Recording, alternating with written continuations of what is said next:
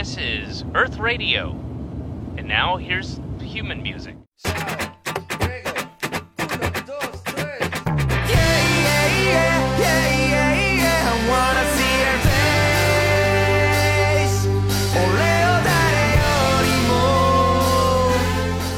Hello，大家好，欢迎大家收听这一期的无聊斋，我是教主，我是六兽六兽。我是伯伯，哇， 哎，今天厉害了啊！今天我们就请这个嘉宾啊，太厉害了今天我们请这个嘉宾叫教主，啊！我们掌声欢迎。谢谢大家，我是一个深沉的教主。你们这开场我有点接不住，真的。啊，非常开心啊！今天能够请到教主来到大风电电台，这是我们期盼已久的一件事儿。因为今天是十一月三号的晚间九点二十分，嗯，刚刚结束了教主的第一次在沈阳做的专场，实际上是他的第二个专场《装鞋不二》对对对，啊，所以我们首先请教主老师跟大家打个招呼吧。嗯哈喽，大家好，我是教主，我是伯伯，我别就别加这个了，就 这是习惯习惯了习惯了。一看就是听我们台听很多。呃，无聊斋是非常非常棒的一个电台啊。那大风天电台呢是无聊斋和一言不合在沈阳的分台。呃，今天终于 今天终于终于把正主请来了啊，正主请来了。就是首先要问的第一个问题就是刚刚做完这个专场，嗯就是感觉怎么样？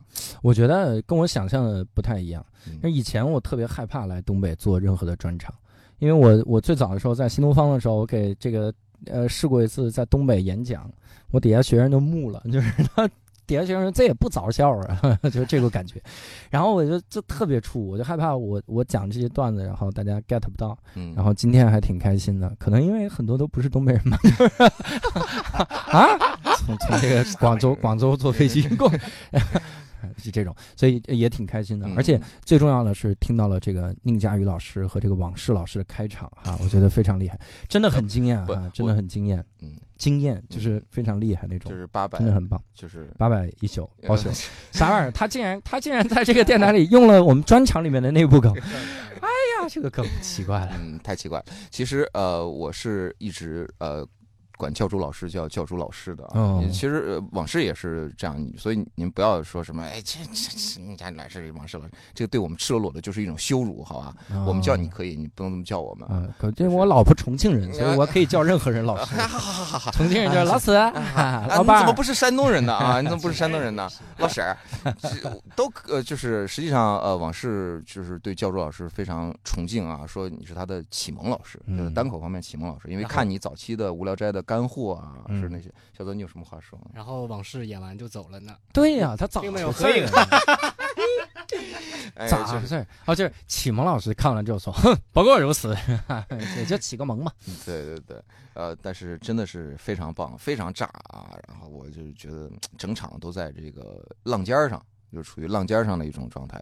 我就很很就特别想问你的一个问题，就是我知道你今天上了一天课，嗯早上八点钟起来上一天课，嗯然后你在下午的时候我约你去吃饭，你就嗯拒绝了我，然后你说你要健身，对你是你是健身了，真健了是吗？我真健，我特健，我这人啊，我这每天都我都健。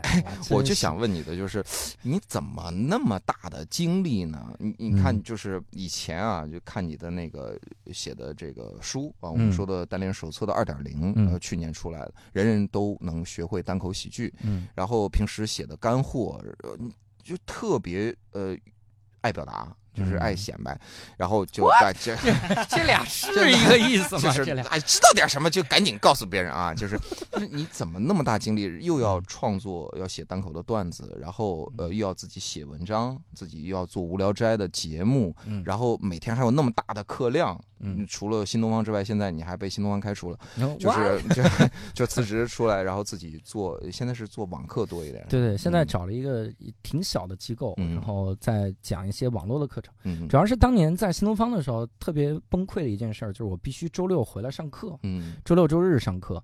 然后这个时候如果上网课的话，我其实能去外地演专场，就比如来沈阳，我就觉得很开心。嗯，就大家明白教主老师这个就是思维啊，就比较就是他没有听明白我的问题啊。嗯我的问题是经历特丰富，对吧？嗯 我是你的就是呃，嗯你怎么有那么大的经历？真是，就我我以前看过一本书，我觉得对我特有帮助。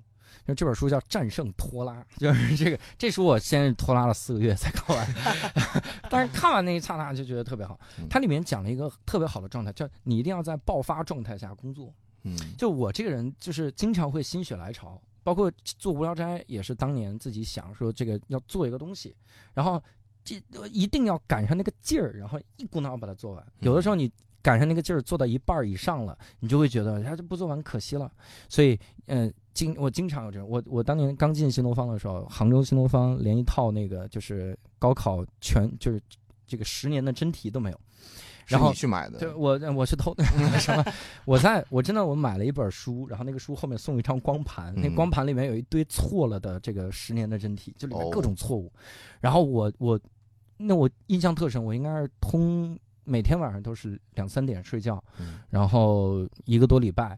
然后把这十年的真题都整理好，然后杭州新东方才有第一套真题，但也就那一个多礼拜，所以像这种一个礼拜一个礼拜这种事儿加起来，大家一看说咋你干这么多事儿？实际上就是分分批干的。哦，而且最猛的是，你想我我整理真题的时候，其实很轻松的。那我能听老罗的那个演讲，我当时听老罗演讲，我听太多遍了，所以以至于我在我我第一开始说段子的时候，大家就是觉得特像老罗，就是里面的一些一些音，动不动就嗯，当时就觉得不 对，这种玩意儿嗯就是会会这特别特别喜欢去模仿那个，然后你一边书题，然后你一边一遍一遍的听他那个演讲，就大连理工那一段演讲，就觉得特别的开心，所以爆发状态下工作吧。嗯你包括写书也是，写书我自己把自己关在屋子里大概两两个月还是一个月就写出来了嗯。如果没爆发写的话，真的会拖很久。嗯，你看我最近我最近做一个那个故事专场，这故事专场其实在我去年四月的时候就有了四十五分钟的内容，嗯但我写到一个小时，我把它整理成文字，就整理到今年十二月了。你想，所以这个有的时候有的时候会利用爆发这个。我觉得真是啊，老罗这洗脑的功力啊，嗯这是很厉害啊，就是这锤课啊，哈呃，但我觉得大家就说新东方真的是单口喜剧的黄埔军校，这个您有认同吗？对，嗯我我觉得是这样的，就是看你进新东方的目的是啥。有的老师他进新东方的时候，他的目的很明显跟我是不一样。我当年进新东方，我就想的是，以前的新东方老师都是那种特幽默，嗯都老罗那样的，所以我就得变特幽默，然后我就得玩命。我最早进新东方的时候，我自己还有个文件夹，嗯这个文件夹就是收集了网上各种段子，但是不是去抄的，啊不是抄的。你看看这家伙，呃，因为我不姓严，我这个对，其实我还有个名字叫职高，我呢这个 你贵姓啊？呃姓哎呦啊姓燕，我这个您这是胭脂狗，哎呀，这个口音梗，然后我我我研究它那个结构，嗯，我当时研究了很多的段子，研究这个，包括谐音梗我都研究出来这个结构。嗯。我甚至给学生讲过一个，我印象特深。当年我坐在公车上自己编出来的第一个段子嗯，叫做说很多人姓石，嗯。姓石之后呢，他会给自己起名字，就是嗯爸妈起名字，希望他像藤蔓植物一样哈，特别的这个厉害，所以他就叫石藤。然后这个本来是一个顺顺风顺水的名字，直到他到了初二学到了马说，才知道识字儿也念蛋啊，一四或尽速一蛋，所以他叫蛋疼。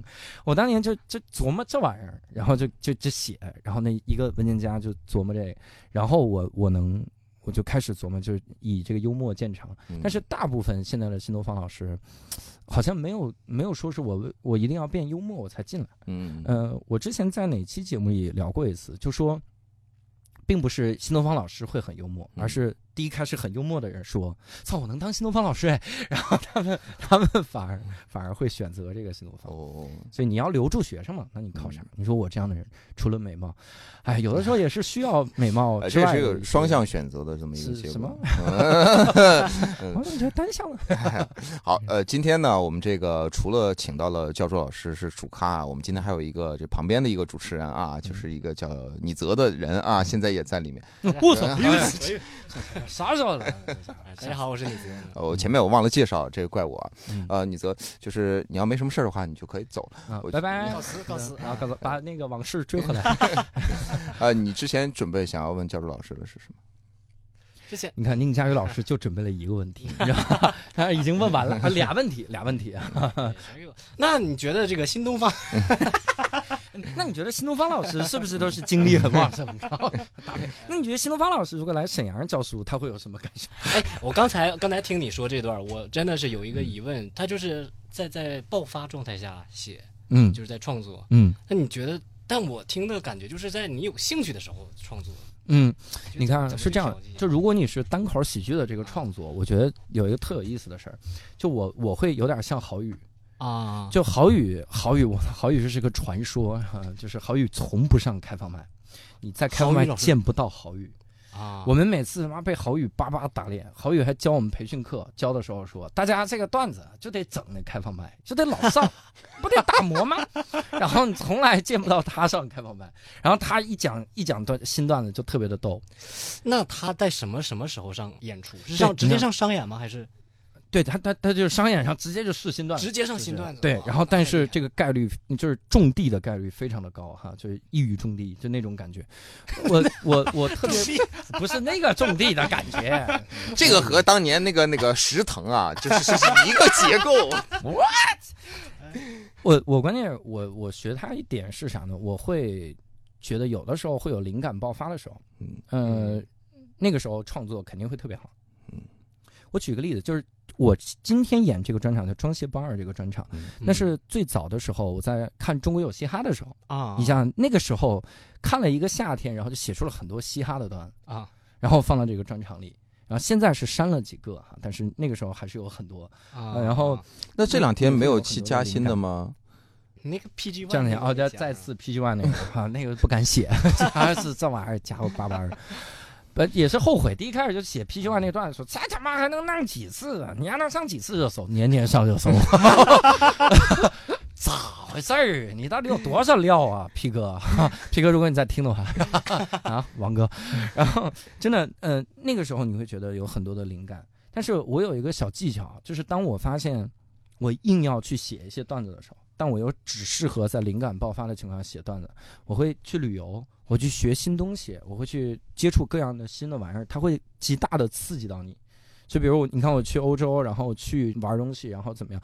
有一个段子我自己特别的欣慰，就这个段子是《装卸不二》这个专场里二十四孝那个段子。嗯，嗯也是去年呃戏剧节的那也个。插一句，之前有人在长春说他妈听了草台戏剧讲过这个段子，操他妈什么段子？你怎么抄人家段子？这我也是这他娘的，我们不能分一分吗？二十四孝那么多孝，咱俩这要志高啊，咱俩分一下。叶志高，咱俩咱俩要分一下，咱们分一分。然后就是这个段子，你知道我写了多久？我写了一年，嗯，就第一开始怎么写也不搞笑，就怎么写也不好笑。你这个感觉我很熟悉，就是嗯 是吗？就是你是看观察小泽的时候发现，我是一直写段子，就一直觉得不好笑。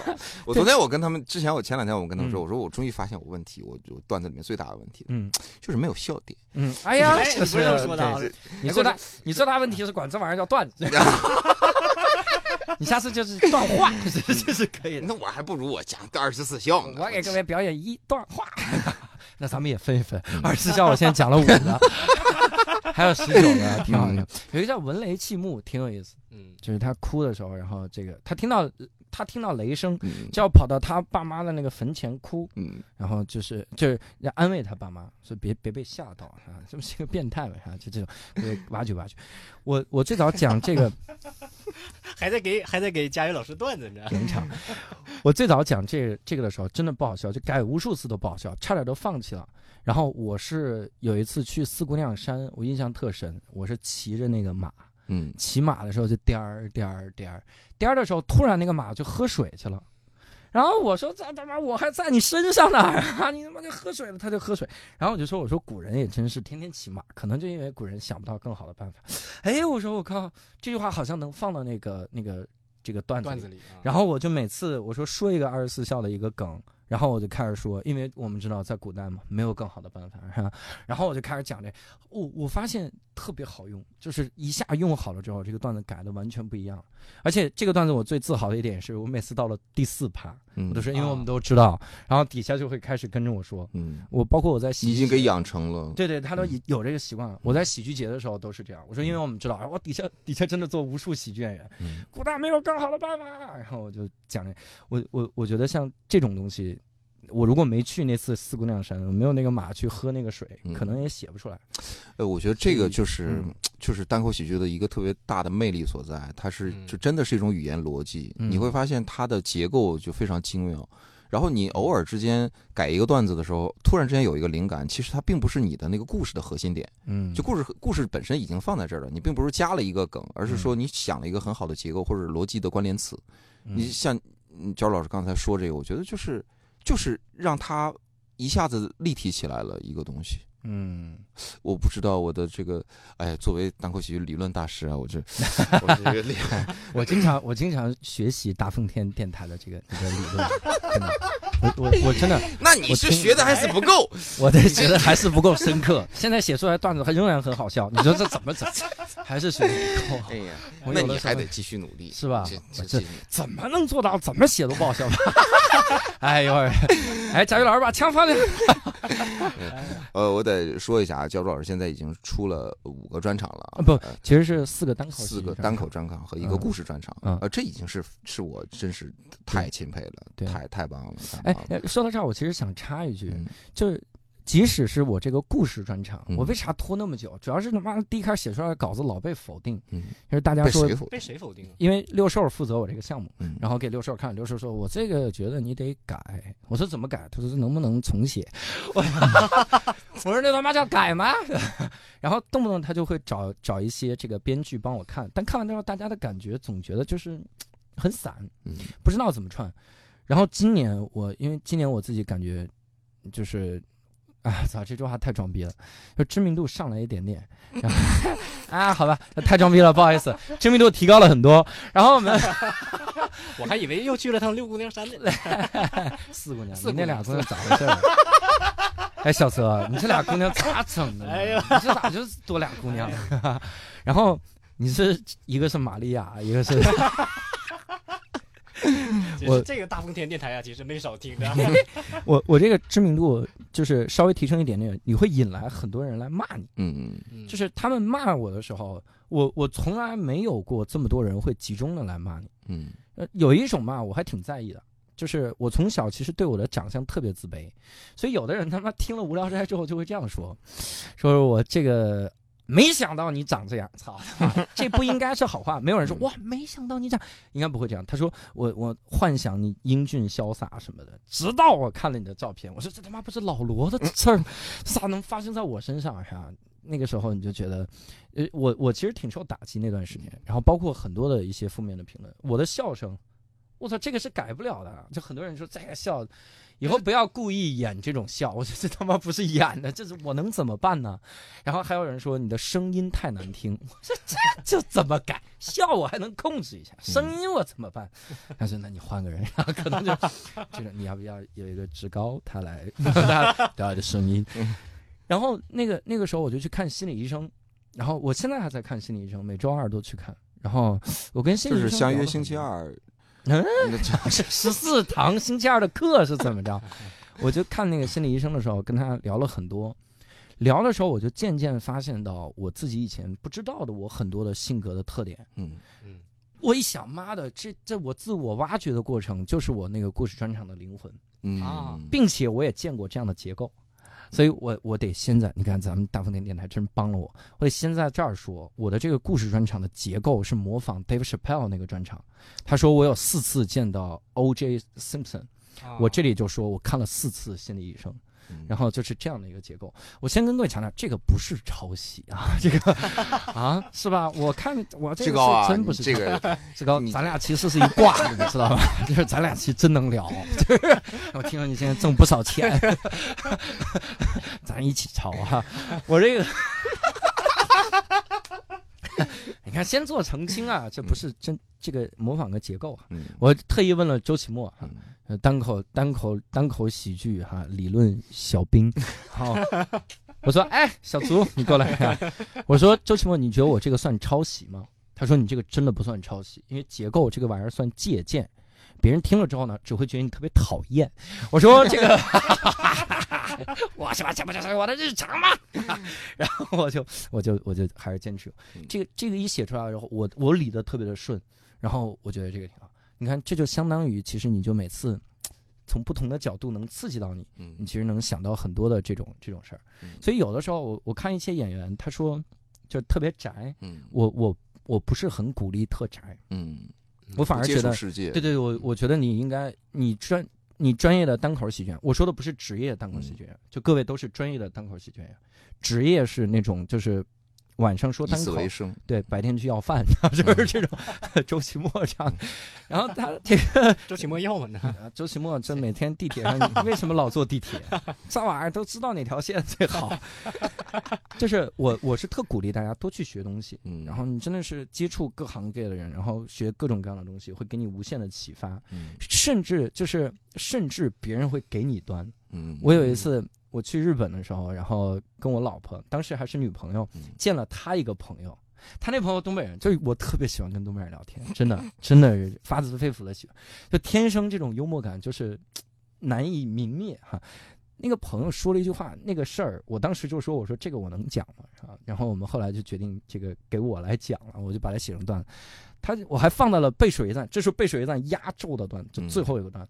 他说他以前怕打耳洞，啊，但是他他生孩子嘛，别人说操你生孩子你还怕打耳洞，打耳洞能有多疼啊？你要不生孩子我打耳洞，我操！我说这个前提太牛逼了。然后就把它放到 背水一战最后一个段子，我就说这他妈，如果你真的很怕疼，你要不就试试生孩子后打耳洞，你还会觉得耳洞疼吗？啊，你还能让人拔智齿、除胆结石，然后各种讲这，就是你接触大量的人的时候，你你会刺激到各行各业都会刺激到你，嗯。而且因因为你开始写段子了嘛，你会带着这个观察去做这些事儿，嗯你你反而就会观察到很多。嗯，你看小鹿他去看了一趟妇科，然后他、他写的那个，嗯写了一个十分钟妇科的段子，嗯他去坐了一次高铁，写了一次高铁的段子是吧？然后这个比如这个周奇墨更牛逼，周奇墨点了一次外卖，写了一个十分钟段子，哦，就是大家接触这些东西，他会不同的角度刺激到你。嗯我觉得会特别好。有些演员就是，嗯，我觉得太宅了反而不好，反而就是很闭塞，嗯就，最后写出来，但是感觉就只能逗笑自己，那我也不宅啊，我觉得，对吧？啊、但是我们说天赋呢，也是这个 啥玩意儿？但我其实真的特别有共鸣，嗯就是呃，最近一段时间，呃，因为之前我的段子，像我们大风天在抖音上，现在其实还挺多粉丝的。对对然后我一般就很，其实之前我很就没有放过我的段子，嗯主要也没有能够放得上去，嗯，就没有什么能吓死他们对，不是是这玩意儿，这吓得 脑子炸了，对，这两天放了一个，然后就你会底看到底下骂骂我的人特别多。嗯然后这段时间我在电台的工作，也是因为出现了一些，呃，就是不能说的一些一些原因，嗯造成了一些事情。然后也会有一些本来是你的听众，本来是你的粉丝，然后突然之间啊、这个倒戈哎，对，嗯然后来开始骂你，给我留留言发私信，嗯然后我专门在微博我还说了一下，嗯然后我就觉得这些时候我在看到的时候，肯定第一咱不装孙子，肯定第一肯定是觉得难过的，对对对，但是我却反倒会经常性的去看，嗯我不自觉，比如说我在坐地铁或者我在，我就想去看一下，嗯我看还还有几个人骂我，我有时候嗯我在怀疑，我靠，我是不是受虐狂？但是 后来我发现，有些人说的是有道理的。啊，就是我真的觉得，虽然是他是一个不好的方向在说，就是他是在批判你，嗯但是他真的给我，我不能说，哎，我他妈感谢你，我我我他妈不感谢他，但是他我觉得我知道他有的地方说的是对的，是吗？对，他说你这，你以为长得好看很了不起吗？然后你就说，你说我怎么觉得有点对呢？呃，对，还有关于长相这个事儿，就是之前我有一个段子，呃，小嗯泽他们知道，我就是说，呃，因为有的听众真的会，就是听，哎，你跟电台里边声音长得不一样，这个我其实写了一套的那个里声音长得不一样。长得不，我就我觉得，对，就我觉得，我觉得你长得应该像邓超，就看到你，就就就是我就我这写了一组，但是现在我已邓经帅呀啊！这个就是我我这方面的负面情绪很多，但是嗯有很长一段时间，我就觉得说，呃，我不应该那么肤浅，我不应该从这些就是比较生活当中最简单的这些长相啊、这些嗯优越感呐、嗯或者这些呃错位感，就逻辑的、嗯或者所谓的 one liner 这种嗯比较简单的这种，我觉得我一定要有表达，我一定要嗯就是要要抨击什么，因为我本身嗯我一我的电台节目就是一个新闻评论类节目，嗯我总是要表达些什么，对结果造成的一个严重的后果就是说什么他妈都不好笑，就是他妈在教育人。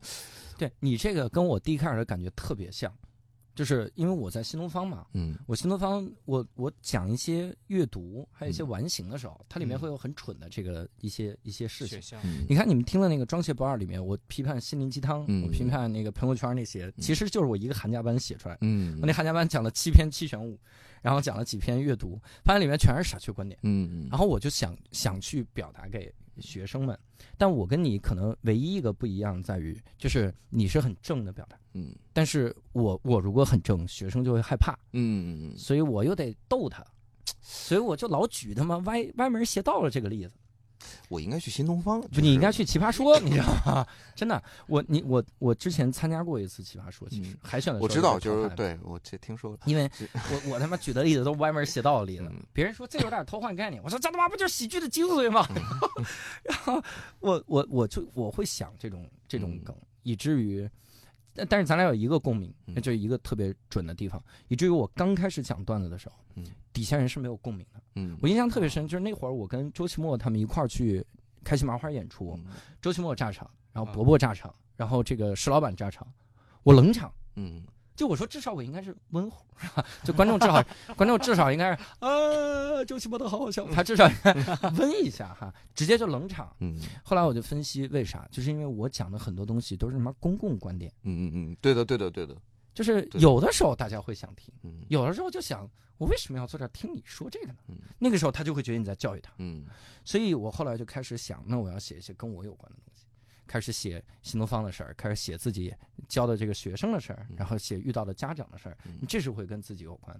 但是大多数情况下，一到公共观点，大家就觉得嗯不要。嗯，但是有一个好处就是，你还可以继续写这个段子，然后等他们认识了你再来听的时候，啊你再讲那个啊段子，那就是乔治卡林了，对对，那个时候他就会觉得特别好，嗯嗯因为他认识你了。嗯，所以他他不会期望你说点什么，对对对对，他嗯不会介意你再去再去讲讲那些段子。嗯，所以一般来说，我觉得演员的第一批段子应该都跟自身有关。但是我现在就是就陷入到一种就是两难的一种状态，嗯，呃，我我现在就最近个男的？对嗯耶！今天我要收购一百个谐音梗。当我把这些，哎，这个点太好了，就是公共观点的这个东嗯。西放在一边的时候，我开始讲的都是那种什么，就是就特别就特别 low 的那种，嗯。然后呃，当然不是说涉黄啊之类，就是嗯。感觉很粗浅，就是跟那个呃大妈。或者嗯。是老头儿，或者是什么什么样的女人，什么什么样的男人，马路上的嗯。什么什么样的人，我就开始落入到这样的一个陷阱当中。嗯，然后就就陷入到一种呈现的怪圈儿，就就我在嗯演，哎，王姐他抄我段子，啊，就是这怎么终于发现了啊？没有没有没有，开玩笑的。啊，职高啊，你这个 是，这个，我我我我其实有你这个这个阶段，嗯就是我想过这个事儿，为啥？你看我我第三个专场里很多都是公共观点，嗯大部分都是，就是我讲这个残疾人在生存的现状，嗯我讲这个这个父母虐待儿童的这件事情，我讲各种这些观点。那个时候我有一个很深的感觉，就是公共观点需要更高的技巧，嗯尤其是越越难以难以接受的公共观点，需要极高的技巧才能来破解。我看过大部分的演员，包括上海的那个很多的新人演员，因为我去上海比较多，嗯北京的很多新人演员，他们会挑一个特别牛逼的观点，来一个特别肤浅的解释。嗯啊这前提牛逼到你说操，我要听一听，就是这种。你们有没有发现，环保其实是一个伪命题？我操，我他妈要听一听，啊因为我昨天随地吐痰了，我操，就是崩溃了，我操，这没了。然后他说啊，前天啊，然后这这这不是上一个段子没了吗？你就懵了。嗯那个时候你就知道，他不是说碰了公共观点不好，嗯而是他可能技巧没到表达，达方式，他技巧没到，处理不了。嗯所以有的时候，你如何让别人听你公共观点，会觉得很有趣儿。我觉得乔治卡林他就是技巧非常高，嗯，他最早也讲特肤浅的段子，嗯黄梗，各种段子，还有哔哔哔哔哔哔哔，然后大家下去了，说这哥们儿谁呀？就是上来逼逼了半天说 B-box 啊！你是 B B King 吧？完美，第二个啊，今天他妈凑够一百。爸，今天的节目就录到这里啊，啊，那你们先走，我再讲一个九十八个新的。然后他他他第一开始很粗浅的，嗯然后他后来那肯定大家希望他讲牛逼的，嗯而且他技巧高了之后，他会不自觉的开始处理这种公共的公共的这个观点。嗯你看我最早的时候，我讲很浅的这个梗和现在讲很浅的梗有点不一样。嗯我最早的时候讲观众怎么骂我的时候，真的就是不知道该怎么处理。但我现在写了一些这个怼这个杠精的这个段子，嗯我觉得非常好笑，嗯就是一就是那种比如一堆哈哈哈，中间飘过来一个嗯，只有我一个人觉得好笑。嗯我以前就会说，他，就这个人显得自己特别牛逼啥的嗯。我现在能多想一些，嗯，但是我刚开始从事这个行业的时候，想的更多的就是，哎呀，这个事儿好奇怪啊，我要多讲讲。我给各位说一个我当年扔掉的一个当然，特别牛逼。我当年已经穷途末路到什么阶段？就是我硬要编段子，嗯我编啥呢？我说我操，也许你去找这个色情行业，嗯我们说找找这个什么什么鸡嘛哈，那他可能有玩的花的花样的啊，你可能很细的人就要去找耳机，然后放到耳朵里耳机，然后还有人呢，他这个他这个还有玩刺激的蓝牙耳机。哎呀，然后我说还有这个玩儿更厉害的，什么拖拉机啊，什么点读机，点一下就会读，就是我已经穷途末路到编这种东西。然后那个时候我我才意识到要去跟石老板学怎么去写前提，学学这些东西。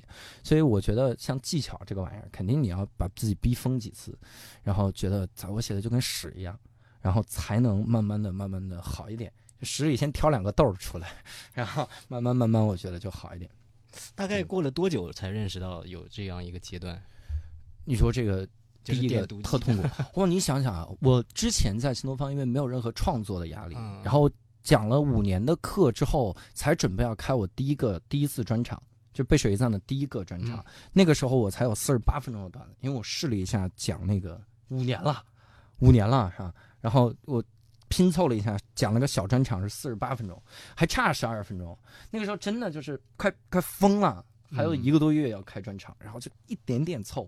啊，我的背水一战第一个版本，真的，我现在看的时候，我特别想退票，嗯就给给人家退票，一个个退回来。呃，各位听众，我是开玩笑的，如果你真的找到了我，不退啊。然后，嗯长安十二时辰里最著名一句话，不对。我们我那个专场弄完了之后，我后面开始就大概四个多月，长达四个六月到十月，我几乎写不出来任何的段子。嗯，然后我就开始跟石老板聊，石老板给我的第一个建议就说你要写你真的有负面情绪的事儿。当时他的创作水平也没有没有很高，就大家都是在摸索。他真的他只能说你写有负面情绪的事儿。我当时第一句我说的就是我爸老把我这个衣服放在一块儿洗。你想想，这是我第二个专场的段子。嗯啊，我说我爸老把我衣服放一块儿洗，他说是吗？那就是不是洗完你也挺烦的？这个电段子伙伴啊，我说真的吗？我就就我就找你来聊吗？这不这是专业的建议吗？就那种也没聊出个啥嗯。但是那次之后，我就开始试着写一些这个用这种负面情绪去写段子。然后在那四个月里，我写了无数前提，没有一个好梗，就没有梗，真的就只能写前提。然后到十二月的时候，突然就觉得可以加很，那就十月的时候突然可以加很多的梗了。然后在两个月之内就写了一个小时的东西。然后十二月三十一号，我印象特别深，那是《装鞋不二》第一场，呃，二零一七年十二月三十一号，跨年嘛。然后呃，十四个小时还是二十个小时，票就卖光了。对，然后那场也讲的特别好，就是你想，之前那那痛苦的时间可能是六个月了，但是你痛苦完了，你稍微上个台阶，你之前写的东西就 OK 了。嗯而且我我那个时候有一段时间逼自己每天写十个前提，嗯我写了很多，有很多东西我发现完全写不出来，但是隔了两年之后，你再看那个前提，突然就发现会写了。嗯我现在我我第四个专场里有很多的关于广告的段子，嗯其实我前提两年前就写了，嗯。嗯嗯然后但是突然会写，就是知道这玩意儿怎么处理了，所以嗯。可能是记忆还是需要慢慢。但是我个人的建议就是，真的一定要多去练，大量的练。郝宇老师啊，你听到郝宇？老师这个 你啊，得多上开放麦呀，这郝宇老师这个人，然后呢，有人看着看着呢，过一阵儿他就说你这东西有点像教主是吧？嗯跟疯子似的，是吧？嗯但是没不好笑，是吧？郝宇老师现在段子黄的，我们都 我操，就哇塞，有一个段子真的，他能讲到所有人都抱头痛哭，就是这是我的偶像啊啊！我听过他的歌啊，我的天哪，妈呀，操就就崩溃了。我我们大半天喜剧有一个演员啊，叫史岩啊，他就特别喜欢浩宇老师的这样的段子。呃 啊，那他听了这个段子会更喜欢。实际上可能就想说，要不跟我老头儿离婚吧？他已经哎，就这这这节目会播出去的啊，老头可能会听我们节目。不能加啊，就是老头儿啊，不是那个，啥老头儿啊？就是志高啊，我们这个哎哎，我们这定一个原则啊，嗯从接下来的节目里面啊，不要再提职高这两个字，好不好？嗯啊，我们提重点高中嗯啊，我的第一个谐音梗啊，今天我的第嗯这个非常好，这个非常好，就是嗯，好呃，这个好像话题兴了哎，对 对，冷掉了，冷掉了啊，就是呃。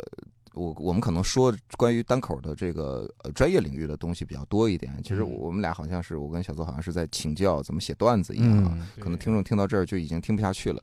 但是当然，我们大半天电台基本上听的也都是，呃，我没几个人。我发现你们一个规律，嗯，你们每次都会说听众听到这儿都听不下去了。对，就是因为我们实在自己听不下去了。但你的播放量每次就那点儿，哎呀，幸亏我多听了几遍。接下来，接下来就要就是呃，你还有什么要要问的吗？关于写那不又又唠到单口领域了？对啊嗯，就是这个电台，难道难道不要做出自己的个性？没关系，可劲儿唠这么点听众，怕啥折腾？还有啥怕折腾的？还怕掉粉儿吗？我 粉儿就两个。哎，说到这儿，我特别想问的就是，你做无聊斋的一个呃想象当中的一个未来是什么样？因为嗯你看现在有是见众生啊这些各种各样的板块儿，我知道你我就唯独没有见众生这个板块，我有见天地、浮世绘，唯独没有见众生。有的人呢，假粉儿啊，他就是会暴露，是不是？啊，天天模仿你的语气，什么玩意儿？他没听。哎呀，哎，小泽，咱俩唠啊，这个咱们我 这就是，你看你请了这么多呃，你的朋友也好，有的时候组局啊，请到各个各行各业的人，嗯然后呃，我知道你是想让大家看到喜剧演员眼中的世界啊，嗯生活，包括总给我们带来一些新鲜的东西。有时候我真是呃特别喜欢听。真是特别喜欢，尤其是见众生啊，就这个 这个板块，我嗯特别喜欢听。对，嗯，这听完之后就觉得特别好。嗯，嗯就有了自己做电台的自信嘛，就是听完了之后，好，可以可以，我这个电台牛逼。是本身你就有很大的兴趣，还是说嗯我要给听众啊，给我的听众、给我的粉丝、给我的这些受众们要呈现什么东西？嗯，我觉得这个其实跟我做单口想法一模一样，就是我是一个有极强好奇心的人。嗯你跟我说了一件事儿，我会超想去了解。嗯我们之前做过一期节目，就是聊那个谢梦瑶，嗯就是人物的主笔。嗯然后他就说他是一个特别有好奇心的人，他就当听到一个人说话之后，他就职业好奇心，他就想知道他到底怎么想的，我好想听他背后的故事。他哪怕用这种东西来冒犯到你，他都不在意。嗯他说这个问题冒犯你，但我好想看你这个反应。嗯就是你会对这件事儿怎么看？他甚至会聊这些，所以那个时候我感觉我也有这种，就是我会，你比如我们做的几期，有的时候是嘉宾投稿，然后有的时候是周围认识到人，然后一说干过啥事儿，我觉得太有意思了，我靠，这他妈没听说过，然后就就想聊，会有极强的这种好奇心。我觉得有的时候一个主播没有好奇心，我听过，我听过，哎，咱们这个节目会有效果的人听，呃，不是效果，那个谁，会有那个米未的人听吗？嗯，不会的，嗯之中啊，对不起，我们重在，我们这个米未啊米未的那个，他们自己也做一个电台，嗯。包括其实最早效果也做一个电台。我我其实能从主持人的身上有几期听出来敷衍的感觉，嗯。主持人对嘉宾不感兴趣，主持人不想问，嗯。主持人觉得我他妈这周得更个节目，嗯嗯，就是这种，所以他也不想跟你聊。有一期黄志忠聊的都说啥？说哎，你们黄志忠那个状态一上来，哎，你们有没有想过啊？大便真的是很现实的一件事情啊啊！你想钢铁侠他在复联四里面在空中飘了两个多月，他可以不吃不喝，但他要大便啊！你那个屎都飘到哪里去了呢？大家听到这儿已经很搞笑了。那个主持人说，钢铁侠为什么要大便？我操！我说你在听吗？What？你以为钢铁侠是什么玩意儿？钢铁侠是熨斗侠吗？一个熨斗，他也没有肛门。就是我我我会觉得他们有有时候没有这个，他可能会走神儿了，嗯我会觉得他他没有好奇心，嗯，但我我会有充足的好奇心嗯去听去聊，然后所以就会找各行各业的人，结果没想到走出无聊斋自己的特点，就早期的时候，我就是他妈觉得特好奇，嗯我说这下这会不会很好玩？后来慢慢就有了这个板块，就是见众生，他用俄语，他用俄语发音叫做浮世绘，啊，这个俄语发音很难掌握，所以呃，这个嗯，宁宁老师说成了见众生，这是就是葡萄牙语发音。然后我们还是希望大家用俄语这个版本哈，这个浮世绘这个板块其实就是找各行各业人来聊，嗯真的是你有你每个人身边都会有很好的故事。呃，我跟你说一个特别不要脸的，我最早做这个板块的时候，我还在群里说，我说我要创几个板块啊，浮世绘、对标故事 FM。哎呀，当时他们都没回复我，他们说这哥们傻逼吧，这种。但是后来就发现做成了职人这种，嗯就是各行各业各种职业，嗯我觉得也挺有意思啊。我会想了解他们这个行业到底是干嘛，背后的这个故事。你会花费很多时间去找这样的人吗？呃，现在啊轻松很多了。嗯，你这个问题，知道你的人越来越多了。呃，知道这个节目的人越来越多。嗯你这个问题其实跟我第一开始问那个故事 FM 的人一模一样。嗯我说这他妈你们哪儿找这么多故事的人呢？然后他们说，其实做了几期之后，初期要玩命找，嗯然后做了几期之后就轻松了。然后因为大家会投稿，嗯，所以你看无聊斋有一个特点，这是很多的电台没有的特点。我们嘉宾是能投稿的，嗯，你想来聊，那我们就请你来聊，所以才会有浮世绘嘛。啊，然后名人我们靠什么？名人靠单立人的一些合作，哦。你比如像哦奇葩说这样的，嗯。这样我们怎么搭上线的？就是因为当年他们要去美国做一个脱口秀的表演，嗯，然后呢，这个谁也不会写段子，马薇。薇就，黄志忠、马薇、秋晨嗯秋晨。不会写段子，那怎么办呢？就是这个 看一看这个段子吧。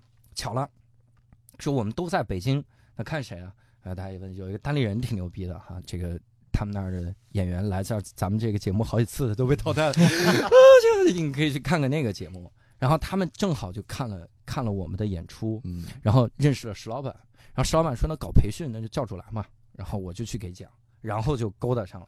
那个时候真的是连哄带骗，你就不好意思告诉人你这是一个节目，你邀请你来，你就得这样。我说，哎呀，秋晨老师，你这这个故事线很乱，你知道吗？你这还是不够真实，你应该来跟我们录一期节目，然后梳理你的故事线，你就写出很多段子，然后把秋晨骗过来。然后秋晨录完了之后说：“哎呀，我真的觉得思路很清晰。”我说：“对，你快跟直中说这句话。”然后他真的跟黄志忠说：“你应该上上他们节目，梳理你的思路很清晰啊。”然后直中来了一期，然后我说：“这是非常的清晰啊。”然后你就这个时候你就要了解黄志忠老师的特点哈。黄志忠以前跟我聊，他说他们那个台湾的辩论赛嗯是严禁鼓掌，嗯啊就是底下不能鼓掌，不能笑，因为你会影响台上的人，所以他们很严肃，真的真刀真枪的干。他们第一次参加海峡两岸辩论赛的时候，然后看到了大陆的这个观众会鼓掌。会笑，他们就在底下说"太不专业了。嗯然后黄志忠上台了之后，他一上台听到底下的掌声，他说真他妈爽，他说哇，好爽啊，这个感觉哈、我听他讲了这个故事之后，我就把无聊斋所有呼唤他再来一次的那个好评全发给他，我说：“哎呀，有这么多好评啊，怎么回事儿？这是天天呼唤，然后志忠你要不要再来一期啊？” 然后他就又来了一期，所以连哄带骗有这种，嗯但是呃，我觉得人，我再插一嘴，就是嗯人在上节目的时候啊，是不是真的是特别特别容易暴露自己内心的那些最真实的东西？就是在嗯在交流的时候，嗯，你这句话是在问我吗？是不是你心中是一个疯子，吸毒了吧？这个我没有，然后呃会，尤其是聊天节目，嗯。我觉得会有这个感觉。就是本身他自己并没有意识到，反倒是听众说：“哦，原来你是这样的人。对呃，这个这个有的时候有的嘉宾我们会这个保护一下”，嗯，但是有的嘉宾自己的这个警惕性太高。我我说实话，我们跟那个那个李雪琴聊那期，就是雪琴呢她人挺好，嗯。她其实有很多东西，嗯。但她就是她知道她今天的这个这个地位或者是嗯。网红的这个身份。是一个很脆弱的这个这个身份，一方面来自他内心的这个感觉，他自己又不开心，又抑郁症，嗯。然后一方面来自于外界，外界总是觉得他是一个就是幸运嗯，幸运的这样人，所以他不愿意在这个节目里聊太多真实的这个想法。那个时候，其实你应该先跟他聊两个小时，嗯，就啊玩命聊聊开了，而不是而不是直接上节目。对对对，然后再去录。我们也是慢慢攒出这点经验嗯，包括我们有一期请那个外卖小哥，嗯，外卖小哥真的是，哎呀，我我们是通过饿了么请的。嗯以后你要请啊，一定请辞职了的人，啊，就千万不能请在职人，啊，而且还不能通过公司请。嗯你来一句话都不是，我说你有什么挫折吗？你的客户对你怎么样啊？都特别好，都特别好，这客户就就可可尊重我了。然后后面有一个问题，我说那你有想放弃的时候吗？有过很多次，我说那是为什么呢？就是为什么客户特别尊重你，是吧？客户每次见你说啊您来了，爸爸把饭给我吧，然后你说妈的，天天当人爸爸，爸爸叫老了吗？你会有这种，你会他你会从他第二个问题里听出，其实他第一个问题在是在说假的假的，嗯他只是不愿意暴露那一面。嗯那个时候你会觉得很遗憾，嗯嗯所以我我我我后来就觉得说啊，当然有的，你像黄志忠这样，他真的就会暴露他自己。嗯他我觉得这一点挺好的，就是有的人他愿意愿意把真实一面给你。嗯你看他特别想在我们节目里聊一期大便，真的真的嗯，他的脑洞太有意思了，他就是钢铁侠的大便，就是各种这个嗯大便啊嗯，说蚁人就是复联里面最牛逼的应该是蚁人，嗯蚁人能变得那么大，如果他变得那么大的时候，拉一坨那么山一样的大便，灭霸会崩溃。你像灭霸丢一个武器，灭霸可以挡掉，但你丢一坨大便，灭霸就跑了，好不好？就是 全是这种想法，我们觉得太有意思了。但你不可能找到一个平台让他说这个话。嗯你奇葩说嗯咋说嘛？啊，他他还最近还被淘汰了，他嗯，然后我们 他上来讲这个你没法讲，所以他他想要这么一个场合，刚好嗯。碰到你有这个平台，呃，这一点其实我就想说，我因为我我这个要跟大风天电台的朋友们说一下，就是也都是无聊斋的听众啊，无聊斋的朋友们，我我能上大风天喜剧的这个电台，这是我自己争取来的权益，真的。我我我，你知道我跟佳宇老师聊的时候是啥？佳宇老师说，哎，这个教主啊，啊，第一开始我说周四这个这个四号上午录嗯啊，然后这个行不行？然后佳宇老师这个佳宇老师就很惊讶，怎么会有再叫老师啊我就不录了。佳宇就很惊讶哈，佳宇老贼，哎，啊，我从未见过如此厚颜无耻之人。我 们佳宇哥哈，他就说，他说这个给说这个行程安排，嗯然后我就直接告诉他，我说那个呃三号啊，我是下午三点半下课，然后呢五点咱们就开始录这个节目，录到六点，然后咱们呢七点这个演出哈，我不嫌累，你别难过哈，然后七点完了之后咱们去吃夜宵，他就疯了，他说怎么会有人先把这个行程都安排好是吧？因为我发现我以前悟出你们台的更新规律，只要有人来开专场。只要有人，这个人一定会来，而且无聊这个这个大风天喜剧就更新了。所以你看啊，郝宇、周奇墨哈，但是我发现小鹿，但我发现中间断了一环，就伯伯这一环。嗯，然后我就在想，也许是伯伯不够积极。我说妈的，我要表达出积极的态度啊！我可不能像伯不上进啊！这个 拉马车都没找我们录，然后 你想拉马车在沈阳待两天没找录，我说那我得赶紧努力，我要争取。所以你看今天演完专场哈，其实我很疲惫，但我假装不疲惫。我刚才还打了这个强心针，拿电击击自己的心脏，击好，然后来继续录，就是很珍惜这个机会哈。这是一方面，嗯另一方面就是我真的很喜欢电台这个形式，嗯就是痴迷，就是它它可能比就是它可能仅次于单口，嗯它比教书都吸引我。为什么呢？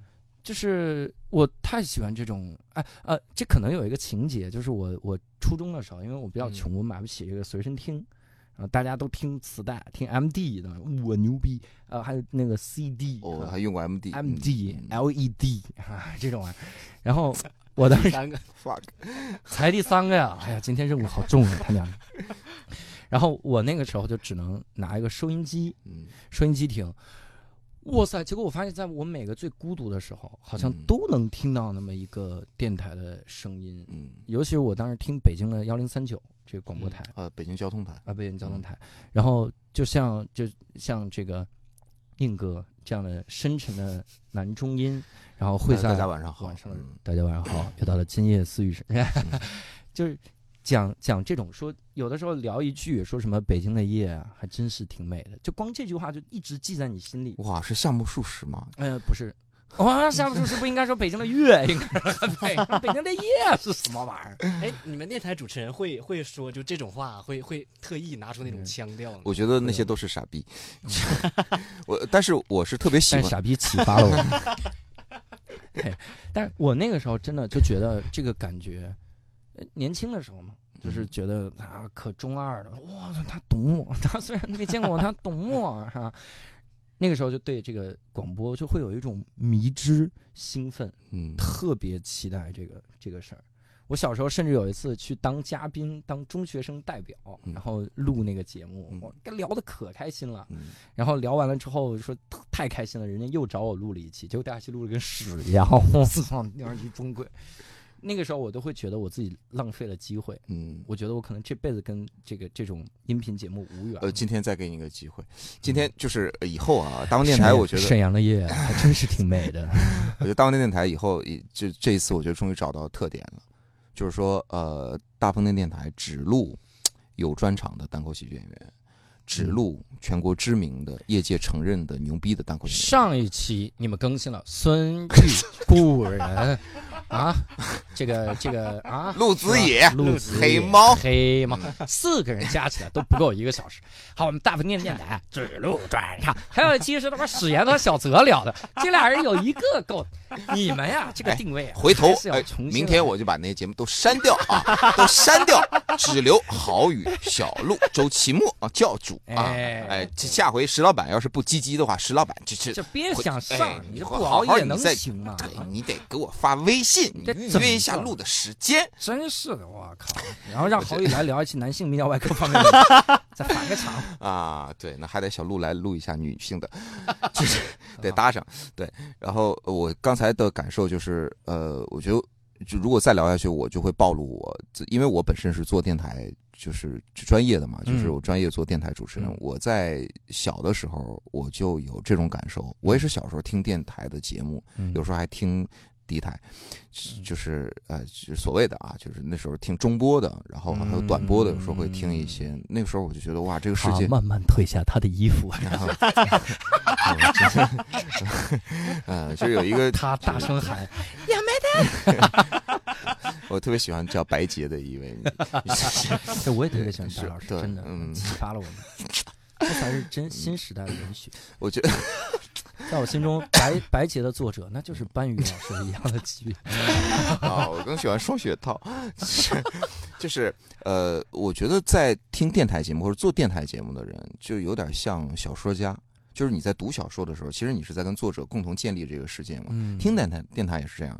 你你闭上眼，尤其在寝室啊，或者自己在家里，我那时候被，呃，被父母关到一个小屋子里面，呃，呃不不，锁是可以打开的，嗯，就是有时候从洞里送饭，然后 还是监狱，每天固定两个时段打开。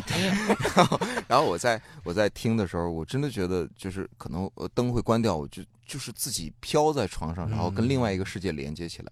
然后你跟那个主持人是在构建的。然后你你如果是足够的敏感的话，你真的能够听出来这个他是在装孙子，还是真的在跟你说话。嗯装孙子就是那种。各位亲爱的听众朋友，大家晚上好。今天夜色温，哦我说的不是柴静啊，嗯今天夜色温柔，今天真的是一个啊、我不知道收音机旁的你在做什么呢？嗯，嗯，我不知道你是不是和我一样，也真的听着你的声音，噜啦啦噜啦啦噜啦噜，这就是爸爸的爱呀！操！然后我就觉得很神奇，然后后来我就那。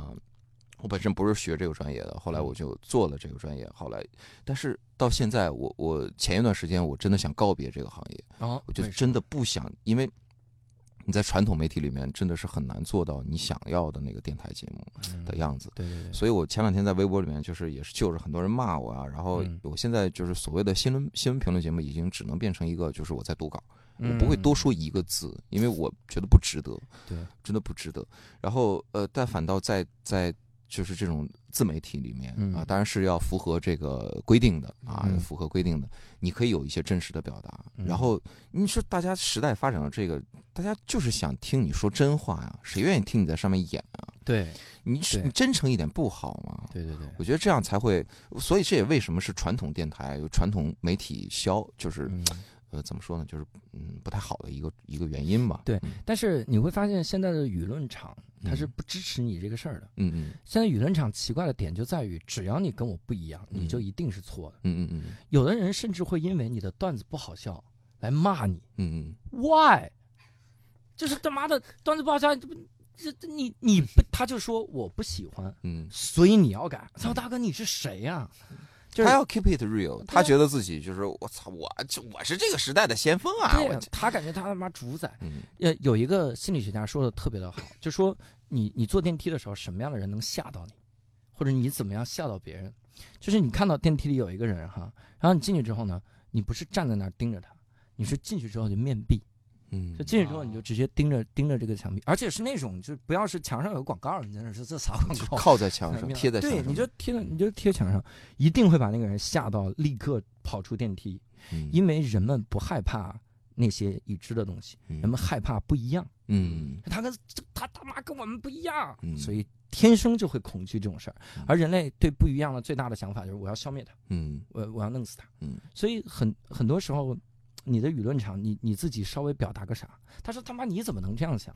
这个如果上升的话，就是就是啊、某一个历史时期的集体主义，或者嗯是在某一些国家里面的集权主义，嗯当它到一定的程度的时候，就是一个很可怕的事儿。嗯我觉得有的时候文艺真的是要让大家去消化这样的冰壳。如果真的现实的生活变成那个样子，那真就是乔治奥威尔的一种所描述的那种状态那个是不对的，那是不对的。人类发展是不应该开倒车的，我觉得是这样。嗯对，因为会扣十二分啊。嗯第四个，第四个，哎呀，今天任务太重了，真的。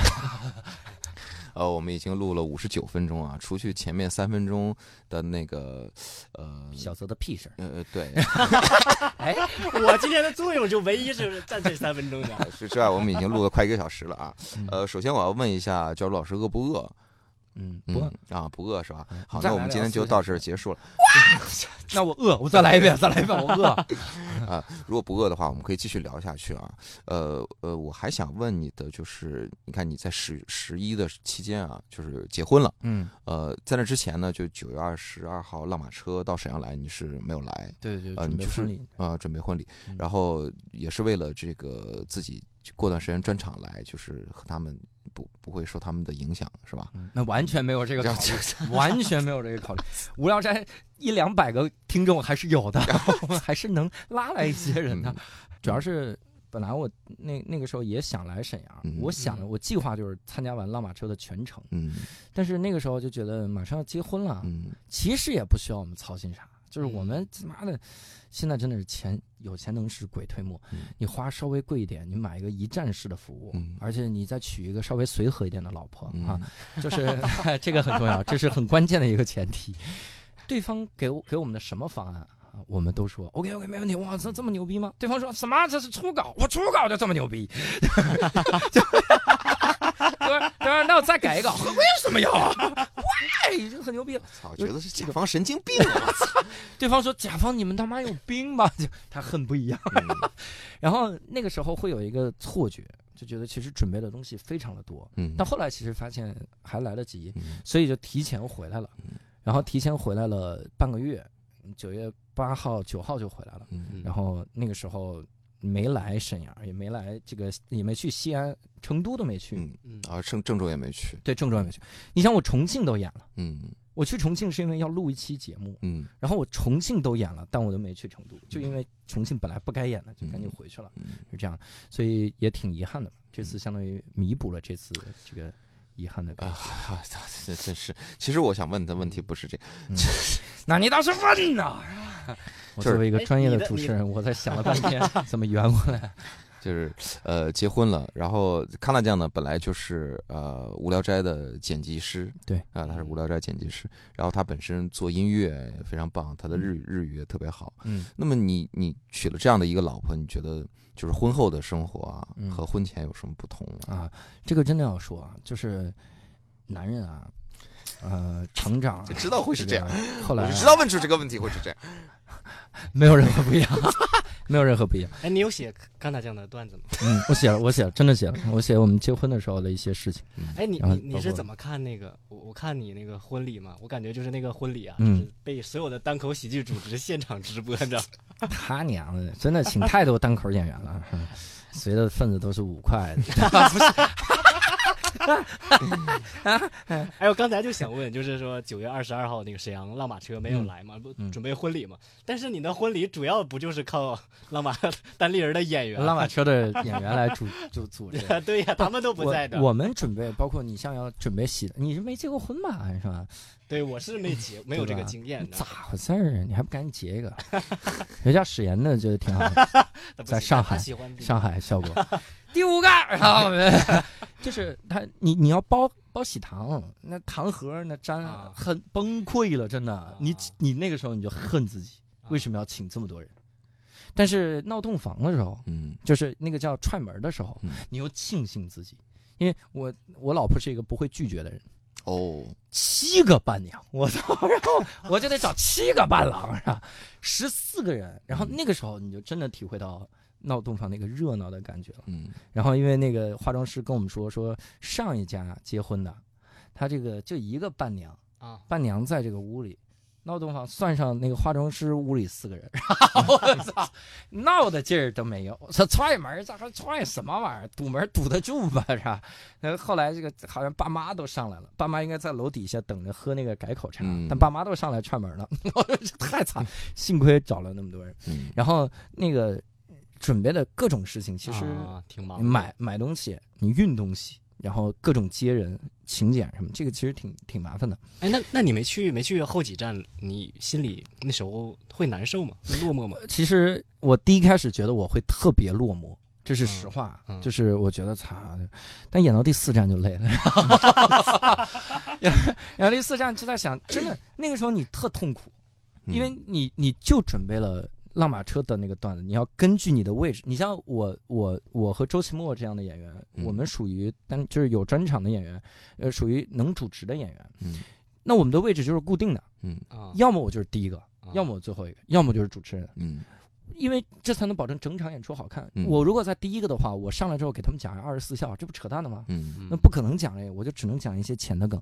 你会发现到最后就是固定的，嗯就固定的那些梗，嗯所以你真的很痛苦。你想写新的新的段子，想去试一试，但你也做不出那种那种事儿，对吧？就不上开放麦。郝宇老师啊，就是就是就是这样的人，人干事儿啊，这种就是你做不出这种对不起观众的行为。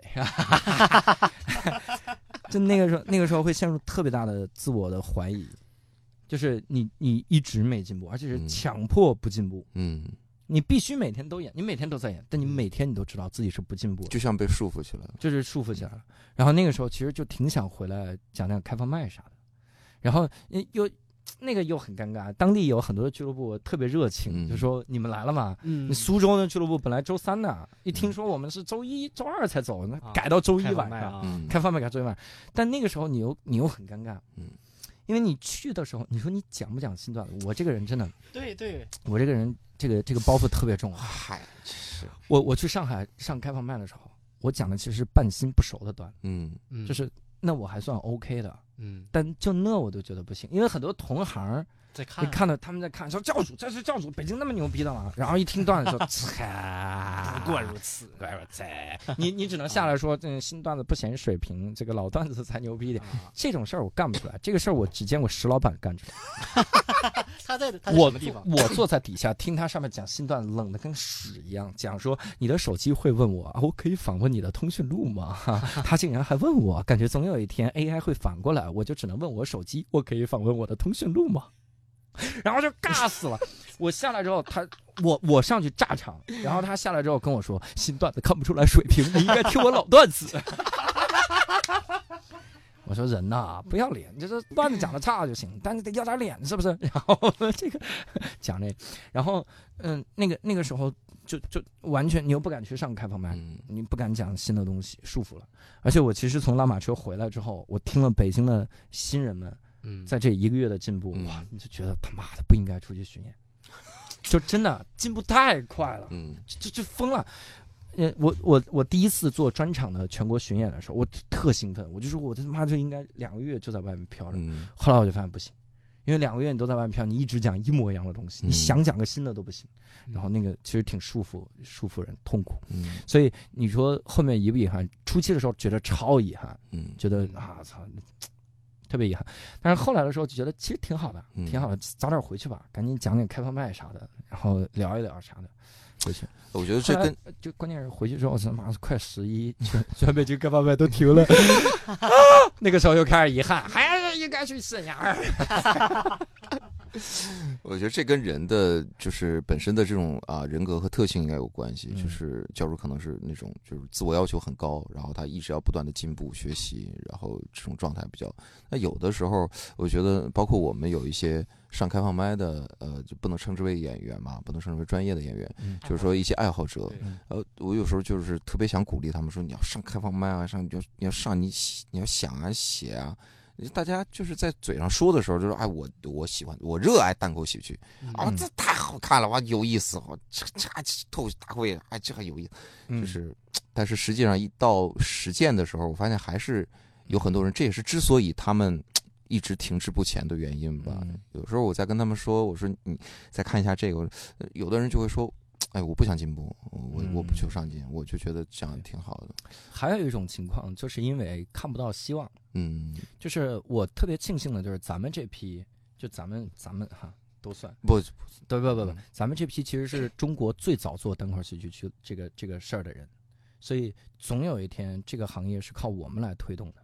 嗯。就是我们能做到多好，这个行业就能做到多好，这是一个很有意思的事儿。你看，没有单立人之前，嗯。然后北京的开放麦就就大大呀，我操，就是我我我二零一五年一月讲的第一场开放麦，第二场开放麦在六月，我可以五个月不讲，我觉得这这这他妈组织的就是啥玩意儿。嗯然后等有了这个单立人之后，然后你发现越来越专业，然后越来越进步。我甚至前两天都产生了我讲段子享受不了舞台的感觉了。就是我觉得这是我一个职业的职业的事情啊，我第一次产生了这种感觉。我说操，今天今天就是来讲一个段，就是，呃，演员心中会不停的用最爆的一场替换掉这个段子的质量，嗯嗯就是嗯最最棒的一场。你经历过一些很爆的事情，如果他讲的这个没有那次爆，你就会觉得这是你的工作，就普通的嗯工作，就是天天来演出这样的。你人生又有多少次他妈能那么爆？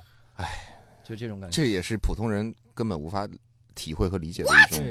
不是不是，然后嗯。呃，这个时候他们可能看不到希望，但是我觉得，比如大风天有一天做的非常的好哈，我相信很快，因为那就是昨天，哦，已经下坡路了吗？然后我呃那个那个时候做的非常好的时候，他看到了希望，他会再进来，没关系的。有的人注定是要当先驱的，嗯然后有的人注定是要看到点希望再前进的。嗯这句话叫有的人因为看见才相信，啊有的人因为相信而看见。看见我看你在节目里说过，就是 CCTN 的那个对对对那个片子里面，我当时我看的啊，那个那个是我感觉特别特别难过的，也不能叫难过，就是共鸣特别深。嗯就是呃，尤其听你讲完之后，然后呃，六兽老师说，然后最后是悟饭老师说，悟饭老师嗯说我我太喜欢了啊，如果不让我做的话，那我、啊，对对，那我、嗯我会我会死吧？就嗯，我靠，我当时我就受不了了，我太他妈对对对。对那个片子真的很好，是的好几遍然后他们竟然用这个片子给我转场当暖场视频，那是我他妈最难讲的一个转场。我观众都这这什么什么哭是笑啊！这我不敢说，就是是我们做这个事情有多伟大，嗯单口喜剧演员什么怎么拓宽拓展语言边界呀、嗯然后又做了什么什么，嗯。为这个社会怎么怎么样。嗯。但是我觉得我在，呃，我们现在在努力做的，像那个什么入门课，当然我也只能上上入门课啊，或者说嗯。单口喜剧入门课，或者说即兴喜剧的这个表演课之类的。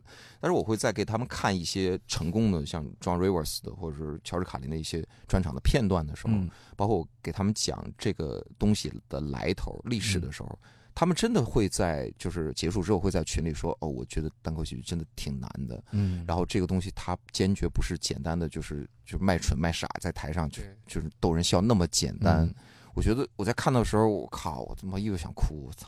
就是嗯我觉得啊、真的是没白做。我我我我觉得这是一点，应该是一点一点一点一点，让越来越多的人知道 stand up comedy 它和其他的一些艺术的不同之处。当然你，你有你选择的权利。我们真的就有观众就说，你你们还记得吗？就是我们管理员遇到的，就是小泽，在管在群里面，有的人就说，因为我们每天晚上嗯在十几个群里面，每天晚上会发大风天喜剧，祝各位晚安，今夜单口喜剧时刻，嗯我们会请呃，我们会安排人专门去做这种对剪一段视频，就是什么哦各种各样的，就是呃嗯欧美的演员，基本上都欧美演员，嗯然后就会有就会有观众就在群里说，我不想看这玩意儿，嗯我就不想看外国人的，嗯啥有啥意思？咋的？中国放不下你了？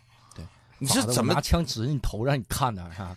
然后他他是那种人，就是 啊，别人发了视频，我一定要看啊，这是我的病 啊。然后看完说，可是我不喜欢，我不喜欢，为什么别人我看这个？Oh my god，微信绑架了我，我要问微信，我可以访问我的通讯录吗？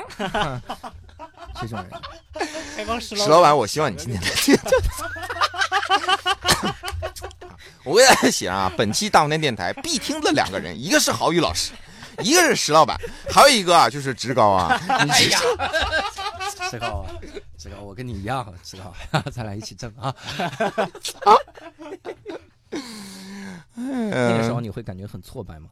不会不会，啊我会反倒我会觉得说，呃，因为我们会交流嘛，就会说嗯我说这个事情，就是因为马上嗯也会有明白人，也会就是有的就是说，哎呃，我发现他们的很多都是逻辑梗啊，然后有人就、我很喜欢啊，有人马上就会站出来，我看到，然后我们演员群里面就说，这看着没看着没，这这这有明白人，还在我们就会就互相传，然后甚至会有人就是就会会吵起来，那我们会嗯。平息这样的吵架，那有的人就会。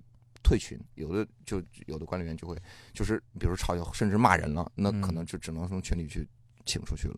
但是，呃，我们在第二天会一如既往的继续去发一个新的视频，一个嗯新的，就是让大家去看到说啊，美国的演员他们在做这个，他们在说什么，他们在演什么。嗯呃，我觉我是觉得越来越多的人会知道这东西是好玩在哪儿。对我觉得你刚才说的一个事儿挺有意思，我我其实思考过很多这样的这种就是形而上的一些东西，嗯就是思考什么意义啊这些嗯玩意儿。呃，以前很多人会跟我说，就说呃脱口秀大会怎么怎么样，然后吐槽大会怎么怎么样，然后你就是他说我也想搞这个嗯啊，包括你看吐槽大会火的时候，很多个学校都在搞自己的吐槽大会，嗯嗯嗯然后很多个学校也在搞自己的脱口秀的社团啊，这这些个组织。我搞的时候，我会觉得他们喜，他们不喜欢单口喜剧，嗯嗯。就是他们喜欢的是有名啊，有名嗯，嗯嗯。让大家看到我。嗯。嗯。因为这个脱口秀大会能让大家看到一个事儿，你只要讲话很逗，你也可以成为明星。嗯那这个时候他可能喜欢那种明星感。对，但那所以他就很容易看看不到希望，他觉得操我他妈都我都有五分钟段子了，为什么还干不掉卡姆 这种啊啊！你要干掉卡姆至少有八分钟的段子吧，然后就是 再加上互动才能跟他一样，我们开开专场是不是？所以在 就是他他这些人，嗯。我以前会觉得很伤害我，嗯。我以前会觉得他他妈亵渎了我的喜欢还是咋样嗯。的，包括有的时候我喜欢的一个国外的喜剧演员，然后别人不喜欢，嗯。我也会觉得妈的是什么是我喜欢的他不喜欢呢？嗯。后来其实我想明白了，就是我做单口喜剧这个目的，就是一个宏观一个微观。嗯。我我微观的这个这个意义，就是因为我太喜欢逗人笑，嗯我觉得逗人笑特有成就感。你无论我是在电视上逗人笑，还是在线下逗人笑，只要他笑了，因为我笑了，我觉得特有成就感嗯。你做无聊斋为啥能撑下来？就是因为里面我们逗大家笑。如果我们是一个天天哭丧的节目，我上来我听过一个节目，什么操，每天晚上跟你聊，这又是一个孤独的一天，孤独你妈逼！我操，人生为为什么天天要哭丧呢？我操，就是那种那种玩意儿。呃，我我逗大家笑，我特别开心。嗯那我只要能一直开心就能做，这是微观的。我觉得其实有另一件事儿，我特别佩服你们，就是你们做俱乐部的人。嗯这一点其实是我找到的我宏观的意义，但是我我这个宏观意义只能是想象，而你们是真正落实这个事儿的，就是你们是在证明，你做一件自己喜欢的事情是能养活，呃最终有一天会养活自己，能做出一条路的。嗯就这个就是人类最伟大的点，就是在在于人类是一个不断创造奇迹的这么一个事情。嗯一个奇迹发生之前，没有人知道那他妈是个奇迹。嗯有一天咱们能坐的凳子在天上飞，我放屁吧！然后有一天飞机就飞起来了。就人类会探索各种可能性。一旦有一条可能性走通了，这就是一个非常伟大的事情。而现在国内所有的这个单口喜剧俱乐部的负责人啊，无论他是怎么样做，有某种角度，它实际上都是在证明这件事情。嗯那我们有的时候会批判一些俱乐部抄袭啊，它南南南鱼丸、北草台，就这些事情，你不得不说，它也从另一个角度拓宽了这个市场。嗯那我们我们之所以要大规模的抵制它，嗯就是因为我们要发出更大的声音，我要让正正压掉邪。嗯但但是无论哪个，我们都是在证明我们干自己喜欢的事儿，因为有的人喜欢抄袭嘛，就他喜欢喜欢讲别人。志高啊，这不一定不一定全说你啊，对对还有这个鱼丸有金熊猫啊，是就是嗯对，也也还有石老板，我们 我就是他他都是在证明人类的一种可能性。嗯我觉得人类各种各样的成就里面，可能有一种成就是最有成就感的，就是会会达到原成就的这种感觉，就是探索清楚了一条可能性。嗯所以你看，很多人讨厌老罗，就说他妈的呃锤子手机骗钱啥的。其实有的人骂的很莫名其妙的，嗯，他也没买锤子手机，嗯，他也没买，嗯，然后他就骂人家。就是如果你买了，你这屏碎了，你骂，嗯我觉得有理由的呀，你有理有据。他也不买，就是他我他妈就看不懂罗永浩天天吹牛逼骗人，他妈不是没骗掉你吗？是吧？那说明他也不很牛逼啊，是吧？然后就这种这种这种人，他就是他讨厌老罗，可能是他理解不了。那老罗其实也是在探索一条可能性嘛。嗯我在做一件我喜欢的事情，我认为对的事情，然后我做出了一点点成就，嗯或者我我影响了一些人，我觉得这就是一个非常功德无量的事情。我我觉得是这样的，就是嗯，我觉得人类在历史上就到现在，呃，如果换一个说法的话，就是我很钦佩人类伟大的创造，嗯，就是人类从树上下来，然后开始从猿到人。如果进化论存在的话，嗯呃，哇、他这么危险的吧？哦，呃，各位听众是这样的，我今天呢是喝醉了，所以刚才说的很多的话其实不是我，不是我。就是呃，我在看到呃，在学历史的时候看到人类最开始从无中生有造出了这个世界上从来不存在的东西，就是嗯陶器的时候，嗯，我就觉得我有时候我觉得我真是一个可能是感知力比较强的人，我嗯有时候我在坐在那儿，我就会想，我操，那是一个多么。就是人类群星闪耀时，是那个时嗯代是最闪耀的。他妈的，他能把土，他能做出一个真正对，的他是怎么想 对的？他怎么对他怎么能做出一个从来不存在的东西？以前都是树叶啊、树上这些东西，人类开始做出这个东西以后，一发不可收拾，终于有一天做出了 stand up comedy 这个东哇西。塞，这个逻辑牛逼啊！我第一次听说蝴蝶效应这么硬啊！哇，原来来源自一个盆子，对，这是一个盆，这咱们一个盆就变成了对尿盆儿喜剧 哎呀，就是马上就有一个厂牌啊，就叫尿盆喜剧。哎，或者感谢今天到场的朋友，你看 还有啊，朋友 第四个，朋友 第五个了，第五个个，第五个第五个不容易，不容易，不容易。所以我觉得创造第一个是特别有意思的事儿。嗯有时候我我我可能是有一些人，他就天生就喜欢创造，嗯他就不喜欢说早八晚五，我在机械性的去重复做一个东西，然后我下班回家去去玩游戏、去嗯吃鸡什么之类。我就想，就我哪怕我累得要死，我也想去创造。嗯但有的人可能真就是看了吐槽大会之后来了，我我也不想创造，我就想像他们一样。嗯，然后来的时候上我们开完，有时候会有那种啊，就是爱好者过来，嗯就是我要就 diss 一下，就是大风天喜剧这些演员。对对对这个小泽呀，就是 这这个这个刘倩呀，这这这就开始，然后我就觉得哇，真是吐槽大会真是看的有点多啊，对是不是？而且最牛逼的是，他们北京的很多的这个这个这个叫素人开放麦吧，嗯。他们上来之后就会说。哎，你有没有发现，如果有一天卡姆怎么怎么去跟池子玩什么的，这底下好多人都不认识他俩，嗯。真不认识。他会认为所有人都认识，嗯。就是那简直啊是他世界里的神。对对，然后他嗯。讲这个，就是他会直接，而且甚至有的些是瞎编的。嗯。他说：“嗯。哎，如果有一天怎么就是各种这种编，你你会感觉他他的理解跟你完全不一样，嗯嗯，就是一没有一丁点一样，他都不知道这个玩意儿是啥。他也不会去想呃共鸣啊、对话呀这些东西。嗯，对，他会就是那就那就那就是感觉，它其实也是一种追星的途径。嗯嗯嗯，就好像离得很近。对他至少说了池子，大家会搜一下谁池子 啊，又多是那个。水池子吗？哎呀，这这个送我了，这送我了六个，耶！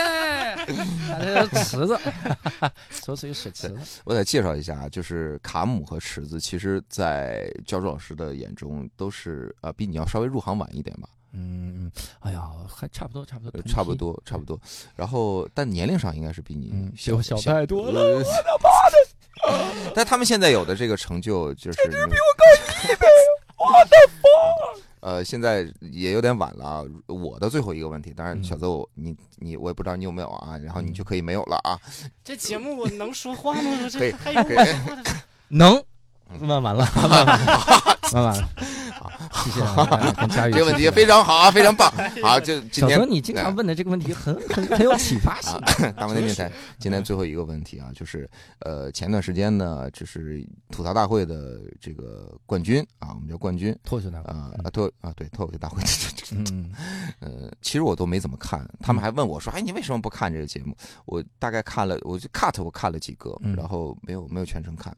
嗯呃，卡姆在有了前所未有的这样的荣光之后呢，嗯。接受了采访，嗯。呃，可能是说到了一些关于北京的演员、嗯。北京的场面啊、北京的这种氛围，嗯，呃，和大家的想法。嗯。然后我看到说我们是 underground 的演员，说我们呃特别瞧不起线上演员。对对对。说然后，但是他参加了奇葩大会之后，嗯我们都争先恐后去上，嗯，你还只看到采访，都他妈出歌了，你知道吗？啊，班级踢呢那个，我看到那，我看到那个，我看到那个，还第一遍那个歌，网易云直接下架了，然后他又发了一遍。我讲了那么多盖啊、PG One 的段子，我第一个被 diss 的是他妈卡姆。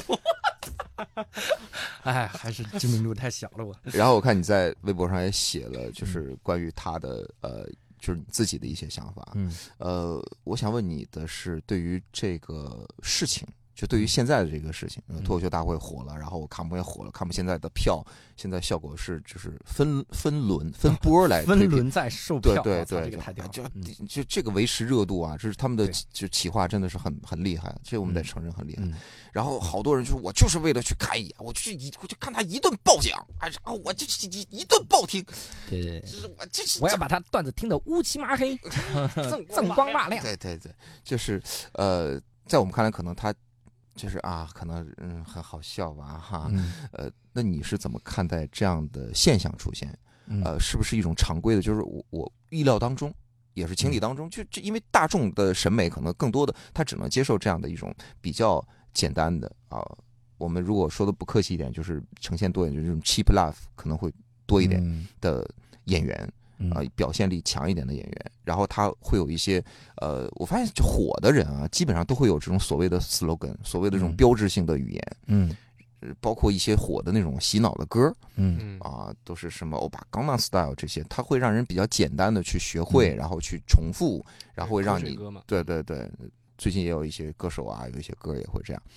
啊，我说的不是老舅啊，说的是这个，就是说是保时捷，对保时捷你呀，对啊，东北文艺复兴啊，是呃，你发微博是因为你看不惯这种现象，还嗯。是说我有必要站出来来解释这个问题？不是我，我是这样的，就是你关于他的风格这个事情嗯，我其实现在看的特别的开嗯。首先我，我昨天晚上你还跟我说，就是他这样的是比较就吃状态的，对吃状态的风格，但是我觉得，就是一个人有到自己的这种风格的时候，那其实你没有什么资格去评判，或者是说让他要不要有这种风格。嗯嗯风格无高下。对，就如果他的风格是七十万人喜欢，那他最终能找到七七十万人挺行。嗯比如我的风格，如果是六亿人喜欢，那么一般 那可能最终找到这个啊，中国的六亿网民啊，哎喜欢来喷的风格，然后是就找到就是风格，最终都是让你找到喜欢你的人，嗯那不喜欢的人就错过嘛。这个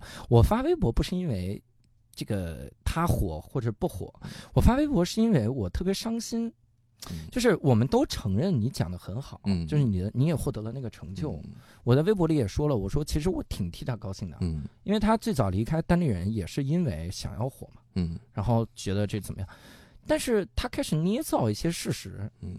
然后把我们说成一帮傻逼一样的人。嗯，就说操，我们特瞧不起，然后特瞧不起人线上，然后每天飞夜的，然后等他们到了线上，我们就争先恐后的去上奇葩大会，就这完全不是这种事儿，嗯。还说是我们被淘汰了。问题是，你如果算被剪掉是被淘汰的话，那其实不怪我们呀，嗯。因为那个时候呃发生了一些事情，嗯所有脱口秀节目下架，嗯奇葩说立刻下架，任何有一丢丢敏感的全删。嗯我在那节目里还讲 motherfucker 那个段子呢，嗯那那肯定要被删啊，嗯所有被删。你如果说这个的话，石老板上了呀。嗯你如果说奇葩大会之后没进到奇葩说，那他可能是太久没关注奇葩大会了现在奇葩大会跟奇葩说一毛钱关系都没有。嗯那蒋方舟还被淘汰了呢。要你这么说的话，他会塑造出这种这种事情。有的时候我真的觉得他会把很多人当成假想敌。嗯他说奇葩说里面有一集是他那个对手一哭，嗯一千六百票直接就过去，哦没有这段，嗯从来没有。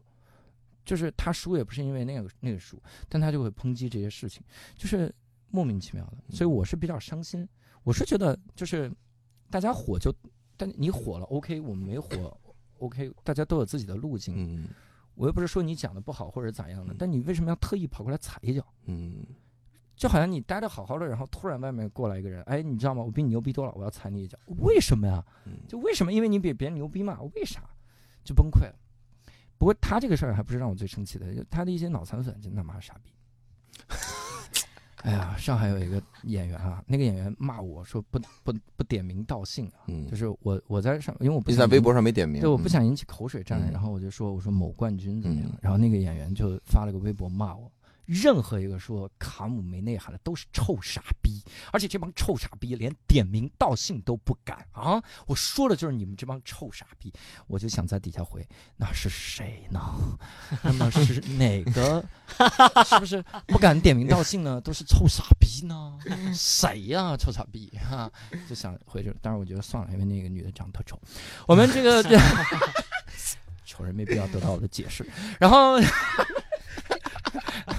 这是开玩笑，开玩笑。但是正经来说的话，嗯我会觉得，呃，更多的是伤感，就是并嗯没有觉得它不好或者咋样嗯。你你现在让我从艺术的角度来评判的话，我也觉得风格无对错。嗯我不我我不太擅长演那种风格。嗯我以前一直以为我他妈是那那种风格，嗯我直到看了他还有北京的一些演员，我就觉得操，我不是那个风格，我应该不是那种风格。然后就是那个时候，我会觉得挺好的，大家都有自己的风格，嗯都有自己的状态。包括我今天听那个往事讲嗯开场那个段子，嗯他讲很多的开场段子，我都在想，我说我讲不了这个段子。嗯，就虽然他老说说我是启蒙老师啥玩意儿，但是我讲不了。他的段子别人讲，就是我觉得就是对。他这和他的气质是完全吻合的，对对，那个节奏，那个感觉，我觉得嗯。每个人只要找到了这一点，你嗯。最终都会找到接受你这个风格的观众的。嗯。可能嗯。比如说你你就十个人，那就认命吧。嗯你你去虚假那个风格，我觉得更更惨。至少从这点来说，你像卡姆是比较真的，嗯他就是认认为所有世界都是假想敌。嗯那 OK 没问题啊，那就是你的风格，那表现出来。但你为什么要突然跑过来踩别人一脚？嗯，为啥呢？就这个是我一直想不明白的事儿。我我觉得这可能也是他的就是这种迫害妄想症的一种一种习惯吧，嗯，习惯性的就是说嗯，我觉得可能会像小孩子一样，而且那会觉得个采访，你打我，对那个采访里你仔细看了吗？就连效果的人一块儿全踩了一遍。嗯 我操！我我当时看光看到单立人那段，我就觉得很很痛苦。嗯，看全了以看到效果就说哦，这个是牛逼啊，这是放全屏攻击啊，敌我不分，暴雨梨花针啊，这是。面对地球攻击，对，就是这种，呃，但同时也有一一部分伤心在于，擦，我们他妈也去了奇葩说，也被淘汰了。但我们现在毛书记上了奇葩说，嗯然后表现得很好，马董，挺 好啊啊！你看看啊，毛书记都过了第一轮，过了第一轮，第一轮什么概念？难道男的已经连黄执中都被淘汰了，但毛书记过了第一轮啊？嗯你想想，五点，所以我，嗯，我们也在争取很多的上、上线上节目的机会嗯，我们只不过没有机会。嗯很多人听了他那个之后就会说：“操，那帮傻逼 underground 的，你看脱口秀大会不来吧，人家嗯出名了，嗯操，你们让我们来了吗？嗯 就是你让我来了吗？”嗯好多人问我你怎么不去脱口秀大会啊？我一直不知道怎么回答，直到有一天郝宇回答了观众，嗯我觉得这个回答特别牛逼。郝宇说，很多人问我为什么不去脱口秀大会，那我问你，超人那么牛逼，他怎么不去打灭霸？你他妈是一个公司吗？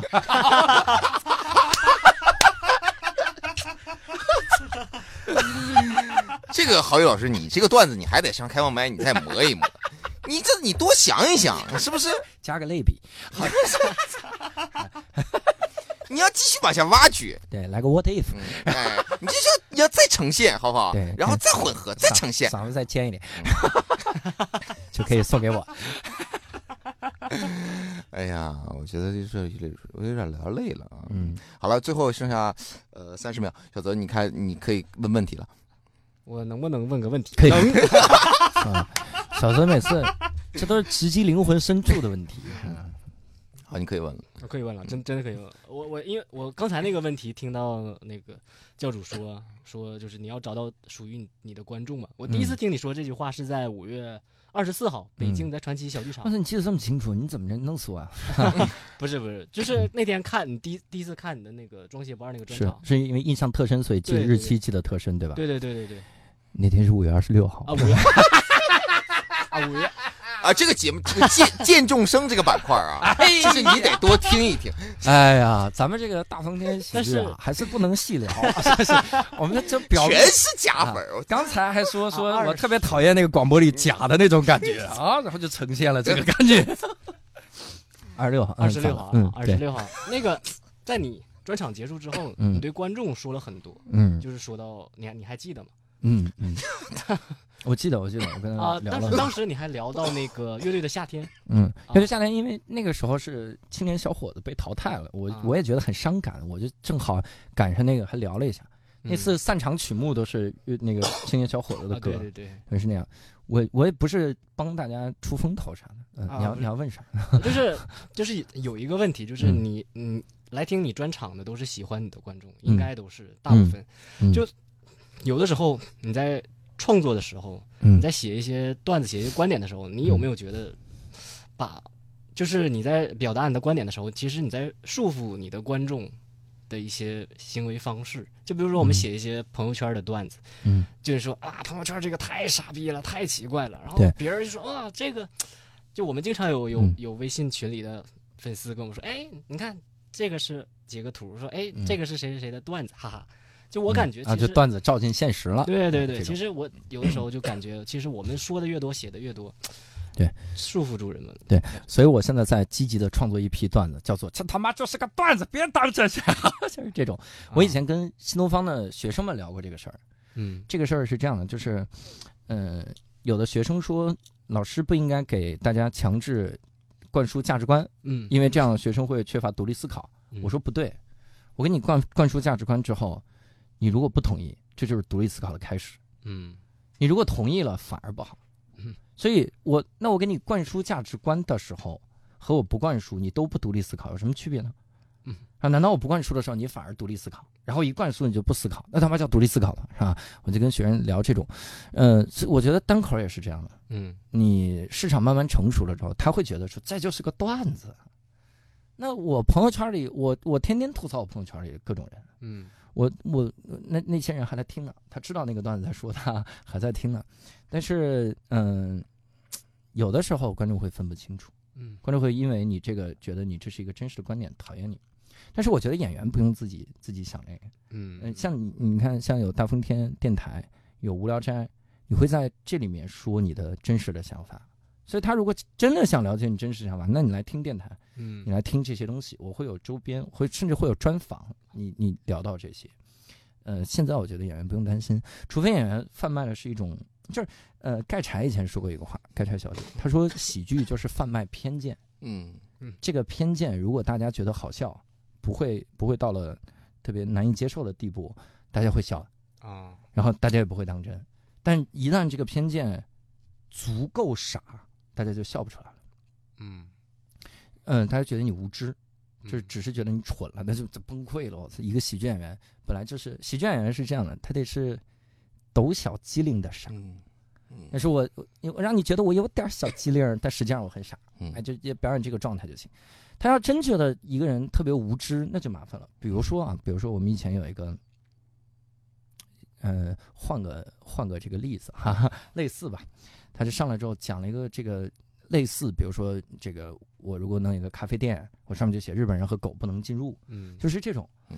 就这个时候，大家底下底下没有一个人笑，我觉得这个是很成熟的市场。嗯就这个东西我笑不出来，太无知了。嗯就是他会是，但一定会有一批群体笑这个，嗯，因为一定会能笑出来。嗯就你你在找你的观众的时候，嗯你的这个偏见嗯又不能太靠上，又不能太靠下，你的观众就知道这是安全的。啊，你如果太靠下了，我相信给你截图说那个，哎呀，段子照进现实那个人，也不会把这个东把你的这个观点奉为圭臬，就是以后就照这个来了，也不会。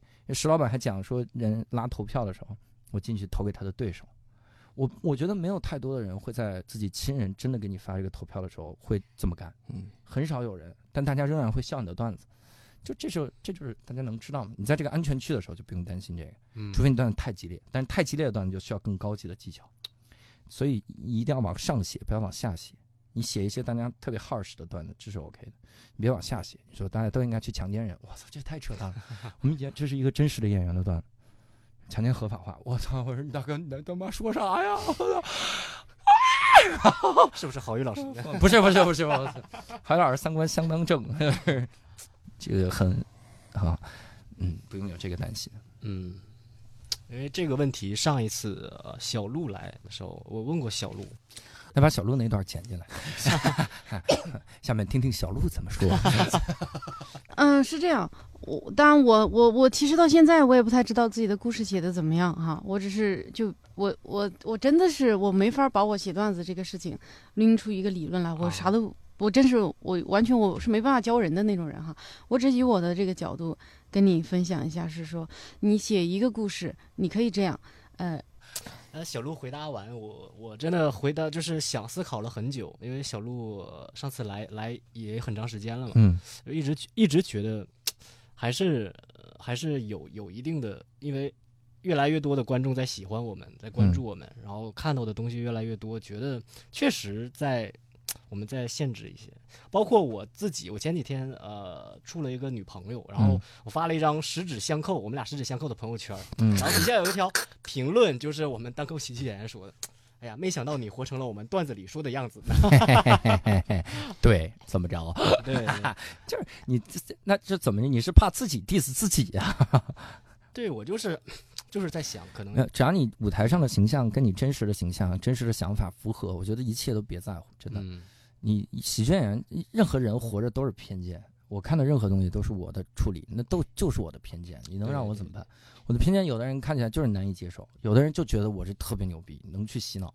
嗯所以那没办法，不要再不要想太多。嗯，我觉得很多情况，心理咨询告诉我一个非常重要的点，就在于很多情况下是对方的问题。啊，就这个你要坚信，但不是每件事儿，但肯定是很多情况下是对方的问题。我给那个心理医生说了很多我特别委屈、特别难受的事儿，嗯心理医生听完之后说：“你从来没想过那是对方的问题吗？”我说：“我操，我真的他妈从来没想过对方的问题，就是帮你看到另一个角度嘛，是这种，所以别在意，他们只是羡慕你，他们嫉妒，嫉妒你有手指，哎，因为他们在厕所没带纸。第五个啦，没了我的问题问完了。啊，你酸臭的问题结束了是吧？还对，你看，你看他们，就是我每回唠到这个话题，就老是这么 diss 我的，你还有吗？还有问题吗？嗯你还有酸臭的点吗？没没有了呢，没了，啊，真的没有了吗？嗯。真的没有了。啊，好，我们今天的大风天电台呢，就是现在还有呃，就是还有一半啊，我们现在要继续录下半部分。那个，我回答一下刚才那个问题。饿了，哎呦我操，饿，还差九十五个星。饿呃我们已经录了一个半小时多了啊，就是一个小时四十分钟了。嗯，呃，我想今天的大红天电台呢，到这儿就接近尾声了。呃，接近吗？对，到这儿就四尾声了。对，后面应该想起来，我们今天啊，就这一期节目一定会像无聊斋一样，前面的音乐和后面的音乐一定会一模一样啊，一毛一样，让你就感觉就是在听无聊斋，就是感觉是两个教主，啥玩意儿？就是呀。还有一个六兽。哦，对不起，那模仿六兽，对不起，嗯，呃，再次非常欢迎教主老师到沈阳来办专场，希望你多来，把三个专场啊，应该是五个专场啊，对对对希望都能够带过来，都能好带过来啊，的好的好我们翘首以盼，好不好？感谢，志高啊，你得来沈阳啊，你来你才能他操的来沈阳来沈阳啊！你是今天派人来了吗？肯定来了呀！这家伙，我估计现在已经抖音已经上传了。这话太快了，我我马上要去看抖音啊！哈，好，好，感谢大家收听这一期的无聊斋，就是感谢大家收听这一期的大风天电台，再我们见，下期再会，拜拜，拜谢拜，谢谢谢。口笛吹いて歩こう肩を落としてると思うよ我是教主，我是教主，我我不会在节目里这样，我会努力的。 我是小泽，我 我是小泽，我是小泽，我是小泽，我是小泽，啊 小泽小泽，OK OK OK，来，我们开始，我们手机静音，外边那个，刚才我们说的话也都录下来了，我的 fuck，咱们录的嗯。这有点猛。嗯，好吧，前前面都有那什么，好 我们三二一准备开始。